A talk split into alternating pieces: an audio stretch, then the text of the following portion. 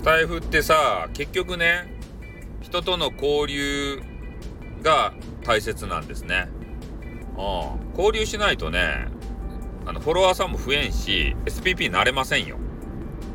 ね。だけ SPP なりたいなって思う方は、えー、コツコツとね、えー、いろんな配信回りをして、えー、それで挨拶とかしてね、絡んで、で、それでフォロワーさんを増やしていかないことにはね、なかなか増えていかないんじゃないかなと思いますね。あとまあ、ライブをして、で、それでファンを作ってですよ。で、自分が面白くないといかんすよ。ね。やっぱ面白さも天性の面白さっていうのあります。あとは後天的な面白さ。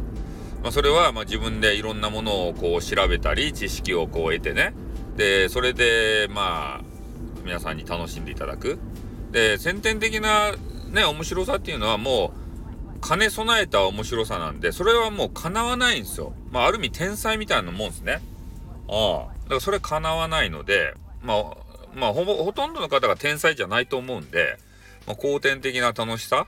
まあ、それは他の芸人さんを見たりね、それで、えー、技をこう盗んだり、でそういうので、まあ、得るのもいいでしょうし、えー、他の、ね、面白い、まあ、雑誌とか本とかで、そういう教養を高めるというかね、でそういう話をしてもいいですしね。うん。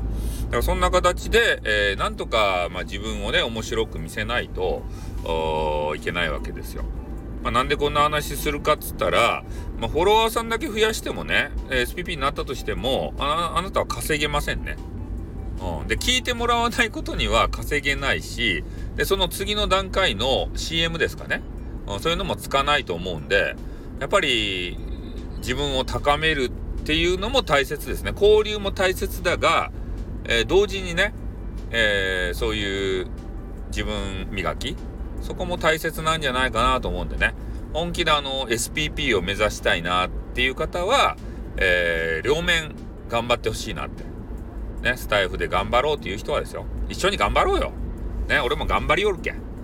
ね、もう SPP になった暁には俺がなんかお祝いしてやるけん。ね。そんな形で俺んとこにもいろんなあの方ね、あの来ていただきたいと思います。ではよろしくお願いします。SPP にみんなでなりましょうということで終わります。あってまたな